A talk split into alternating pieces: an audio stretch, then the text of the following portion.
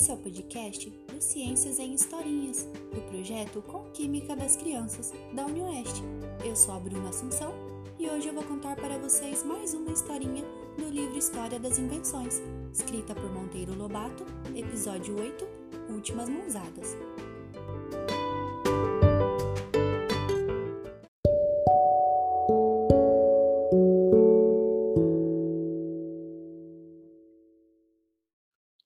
Dia seguinte, Dona Benta continuou. Ontem, quando falei da invenção da máquina a vapor por aquele James Watt, deixei de mencionar alguns pioneiros que já vinham trabalhando nela com grande ardor. Um deles foi o francês Papin, que muito se impressionou com uma chaleira de água a ferver. A tampa da chaleira dançava ao impulso do vapor, e desse modo revelava a existência de uma força aproveitável. Outros foram os italianos Delia Porta e Giovanni Branca, o Marquês de Worcester e um de nome Fiske dos Estados Unidos. Este chegou a se suicidar quando viu que não conseguia resolver o problema. As primeiras locomotivas a vapor aparecidas diante dos olhos do público provocaram muita indignação. O povo que ia ser tremendamente beneficiado com aquilo, só pensou em uma coisa: destruir as tais artes do mal, aqueles horrores que caminhavam por si mesmos sem a ajuda dos músculos humanos ou da força dos animais. Que interessante, né, vovó? Como a inteligência dos homens é desigual? Em uns, tão grande que inventam coisas, em outros, tão pequena que se revoltam contra as invenções, disse Narizinho. E Dona Benta continuou: Realmente, minha filha, a distância entre a inteligência de um Newton e a de um homem do povo é talvez maior que a distância entre a inteligência desse homem do povo e a inteligência de um boi de carro. Daí vem o sofrimento dos homens de alta inteligência. Em regra, não são compreendidos. Ainda hoje vemos isso a cada instante. Nos jornais aparecem artigos de pessoas que se julgam inteligentes pelo fato de serem bem falantes e bem escreventes, as quais culpam as máquinas de todos os males dos tempos modernos. Como cada máquina nova vem diminuindo o número dos operários comuns, essas pessoas querem acabar com a máquina. Esquecem que se a máquina nova diminuiu um certo número de operários comuns, isso apenas significa que libertou um certo número de homens do trabalho que até então faziam e que de agora em diante passa a ser feito pela máquina. Cada máquina que aparece liberta do trabalho penoso um punhado de escravos. No dia em que tivermos máquinas para tudo e em tremendas proporções, neste dia a humanidade inteira estará redimida do trabalho. Em vez de estafar-se no doloroso esforço muscular, o homem passará a dirigir as máquinas, como antigamente os feitores dirigiam os escravos, e teremos então o 13 de maio da humanidade. O serviço mais penoso que há é o de cavar a terra. Aqui no sítio tem uma turma de cinco homens que não fazem outra coisa. Passam a vida a abrir valas, consertar caminhos, fazer buracos para moirões de cerca e entre outros trabalho duro, que os deixa no fim do dia exaustos e com dor nas costas. Quando aparecer a máquina que faça todos esses serviços, eu deixo um deles dirigindo a máquina e dispenso os outros. Os inimigos da máquina não percebem que a minha máquina iria libertar os meus cinco atuais cavadores de terra. Um deles passaria de escravo a feitor, ficando assim a dirigir sem nenhum esforço a máquina. Os outros seriam despedidos. O inimigo da máquina só olha para a situação de momentâneo desarranjo de vida dos quatro despedidos. Não olha para o geral. Não percebe que a humanidade ficou beneficiada com a redenção de mais quatro cavadores e, a, e com a suspensão de mais quatro cansaços diários e de quatro dores nas costas vitalícias. Não vê nada disso, só enxerga o momentâneo desarranjo daquelas quatro vidas. Quando estavam construindo a primeira linha de tubos para a condução do petróleo, os inimigos da máquina se enfureceram. Destruíram a obra, alegando que aquilo vinha deixar sem emprego milhares de carregadores de petróleo. Não percebiam que aquilo vinha apenas libertar milhares de pessoas do trabalho penoso de carregar o petróleo com a força dos próprios músculos. O fato de momentaneamente serem dispensados do serviço centenas de carregadores não tem a mínima importância para a humanidade. Tem importância unicamente para os carregadores e só no, naquele momento, porque logo se arrumam outros serviços. O berreiro de hoje contra a máquina chega a ser grotesco, porque a máquina é a forma concreta de que chamamos progresso. O progresso quer dizer caminhar para frente. Ora, como nada para no mundo, como tudo marcha, e marchar é caminhar para frente e não para trás, havemos de ter cada vez mais máquinas, e os primeiros a se beneficiarem são justamente os que mais a condenam. Todos os artigos e livros contra a máquina são escritos em máquinas de escrever, compostos em linotipos ou máquinas de compor, impressos em prelos ou máquinas de imprimir, distribuídos por automóveis ou máquinas de andar.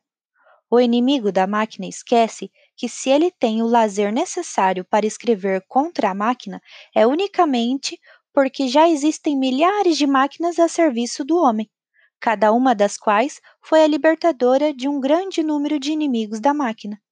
Inteligência, meus filhos, é a compreensão, coisa mais rara do que se supõe, Inúmeros homens parecem dotados de inteligência. Apenas parecem, como uma borboleta de papel parece uma borboleta, como uma barulhada de certas bandas de música da roça parece música, mas ficam só no parecer. Igual eu, vovó, que pareço gente, disse Emília. Dona Benta riu e continuou. Você não parece gente, Emília. Você já é, na verdade, uma gentinha e das boas. Eu acho injustiça viverem a chamar você de asneirenta. Você não diz asneiras, não. As asneiras são essas acusações contra a máquina. Você, o que é, é muito independente de ideias, muito corajosa. Sempre diz o que pensa, sem escolher ocasião ou palavras. Se certas pessoas condenam esse modo de falar sem papas na língua, achando-o impróprio, é porque elas não passam de bichos ensinados. Como lhes ensinaram que isto ou aquilo não deve se dizer, aceitam o mandamento como coisa infalível e passam a vida inteira a respeitar o que lhes ensinaram, sem nunca examinarem por si próprias se o tal ensino tem ou não tem razão. Você já faz o contrário. Você é rebelde a tais imposições. Com essa cabecinha sua, você vai pensando com uma liberdade que espanta todo mundo. Por isso, andam todos curiosos por ler as tais Memórias da Emília, que não saem nunca, não é mesmo? Como vão elas? Me diga. Emília, toda envergonhada com o elogio, respondeu: ah, vão indo bem, muito obrigada. Mas tá indo devagar. O meu secretário Visconde briga muito comigo e faz muitas greves. Eu ordeno: vamos, escreva isto. E ele, que é um sabugo ensinado, fica escandalizado. Ah, isso não pode. Ah, isso é impróprio. Aí ele se emburra e o livro vai se atrasando, vovó. Então Dona Benta perguntou: E o que você diz neste livro? Emília respondeu: Digo o que me vem à cabeça. Vou dizendo o que eu quero, sem dar muita satisfação a ninguém, porque não sou uma boneca ensinada, não é mesmo? Dona Benta deu uma grande risada e continuou a história. Pois é, meus filhos, estamos vivendo num período muito interessante do mundo. A mão do homem adiantou-se demais neste nosso século, desenvolveu-se demais, multiplicou de tal modo a sua eficiência que o cérebro ficou na bagagem, bem longe. Tem miolos já muito adiantados nos grandes homens, isto é, nos inventores, nos pioneiros e nos que compreendem, mas a massa geral do cérebro humano está bem longe, está há séculos atrás da mão. Van Lu diz que mecanicamente vivemos neste ano de 1935. Mas, espiritualmente, ainda estamos muito perto daqueles homens peludos lá das cavernas. 95% dos homens de hoje em dia são como esses das cavernas, só que andam de automóvel e ouvem músicas pelo rádio. Só isso explica horrores como a Grande Guerra. Nessa guerra, o que o homem tanto revelou? O mesmo homem das cavernas que nos tempos antigos andava de machado de pedra em punho, partindo o crânio dos seus semelhantes. O ato, então, foi o mesmo, só variou o meio de realizá-lo. Em vez de tacapes, machados, flechas e lanças com que o homem peludo aumentava o poder agressivo das suas mãos, o homem moderno se estraçalhou durante quatro anos por meio de canhões, metralhadoras, gases venenosos, torpedos, bombas aéreas na maior matança da história. E por muitos séculos as coisas continuarão assim. A mão não cessa de se aperfeiçoar com velocidade sempre maior, mas o progresso moral tem a lentidão das lesmas. Havemos de ter outras matanças ainda mais terríveis. A futura guerra mundial vai pôr no chinelo a de 1914, porque de lá para cá a mão tem feito progressos tremendos e o progresso moral até parece que diminuiu a velocidade da sua marcha de lesmas.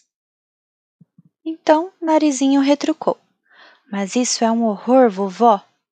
E Dona Benta respondeu: Pois é, mas é o que é, é o que pode ser, é o que tem de ser. E quanto mais horroroso for, acaba sendo melhor. O meio de dar velocidade ao cérebro das massas é cutucá-lo vivamente com o espeto de um grande horror. Lembre-se daqueles horríveis derrames de gelo nos períodos glaciais. Foi o melhor chicote para o cérebro do homem peludo das cavernas. Aprendeu a pensar mais depressa, progrediu. Os horrores da guerra moderna e das crises econômicas causadas pela estupidez da mentalidade reinante são verdadeiros períodos glaciais que hão de produzir os mesmos efeitos. Mas os períodos glaciais eram catástrofes resultantes da natureza. Hoje, a natureza está completamente dominada pela mão do homem. Contra o frio, temos as mil coisas que a mão criou para nos abrigar. Contra a fome, temos os transportes rápidos, que levam os alimentos de um país para o outro, por mais afastados que eles sejam. A Argentina, por exemplo, pode alimentar com seu trigo uma cidade dos antípodas, onde haja escassez de alimento. Em dias, um vapor despejará nessa cidade o trigo argentino. Contra as pestes, por exemplo, temos a higiene. Contra todas as calamidades naturais, temos as defesas criadas pelas invenções. Entretanto, contra as calamidades que o cérebro ainda atrasado desencadeia, a mão nada pode fazer, porque o cérebro, como o senhor dela que é, põe essa pobre escrava a serviço da sua estupidez e maldade. Qual o jeito então, vovó? perguntou Narizinho. Dona Benta respondeu: O jeito é tornarem-se essas calamidades tão grandes que o cérebro humano abra os olhos e veja, e compreenda afinal. Mesmo assim, a vida do homem de hoje não se compara com a vida do homem de antigamente. Os benefícios das invenções já se estendem a quase todos os habitantes do planeta.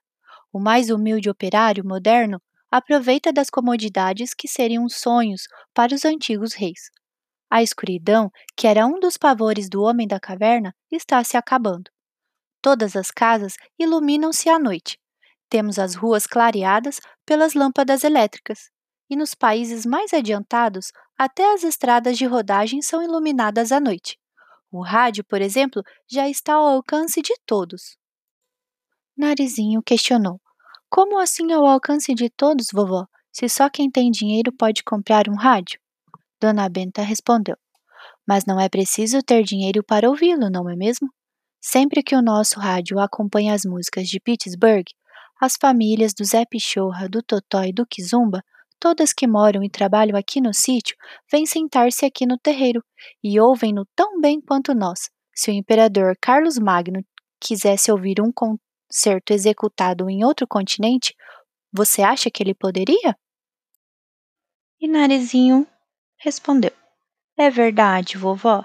E os camaradas aqui no sítio ainda tomam sorvete nas taças de calor e recebem cartas pelo correio e vão ao cinema aos domingos.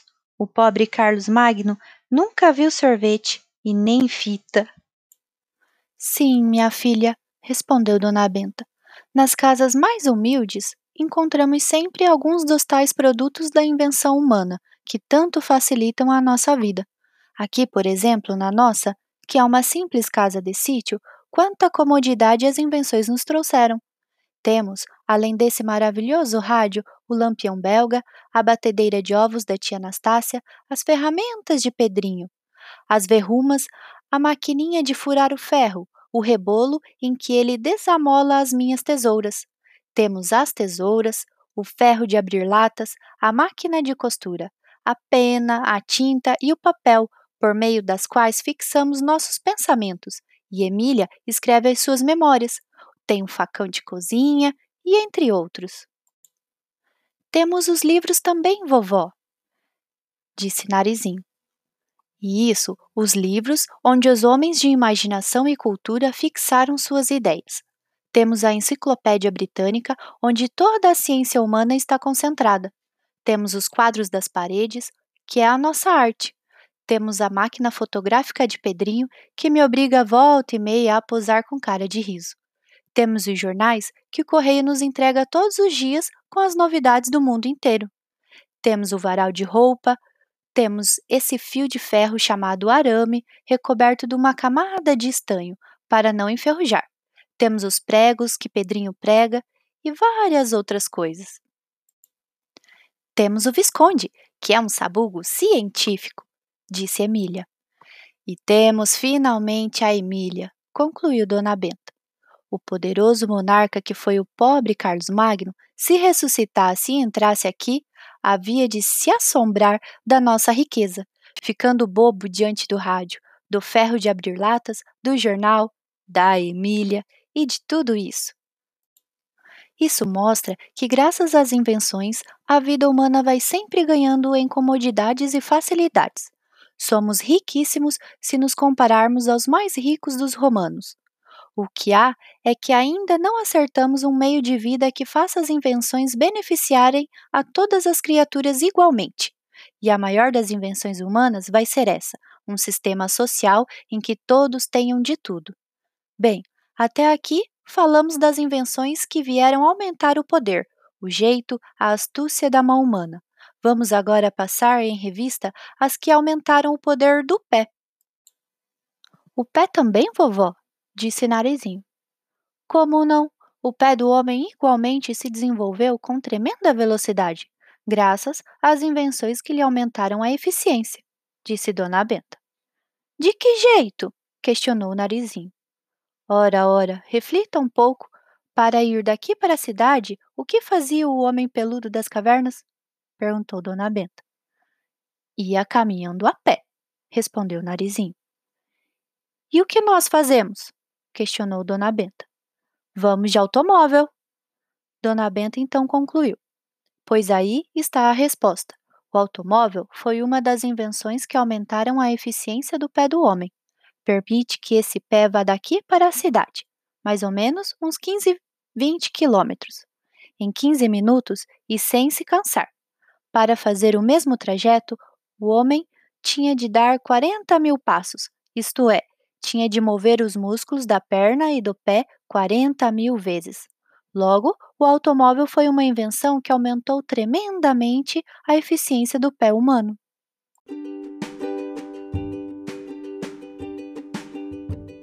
Essa foi a história de hoje. Lembrando vocês que toda quarta-feira tem mais uma historinha.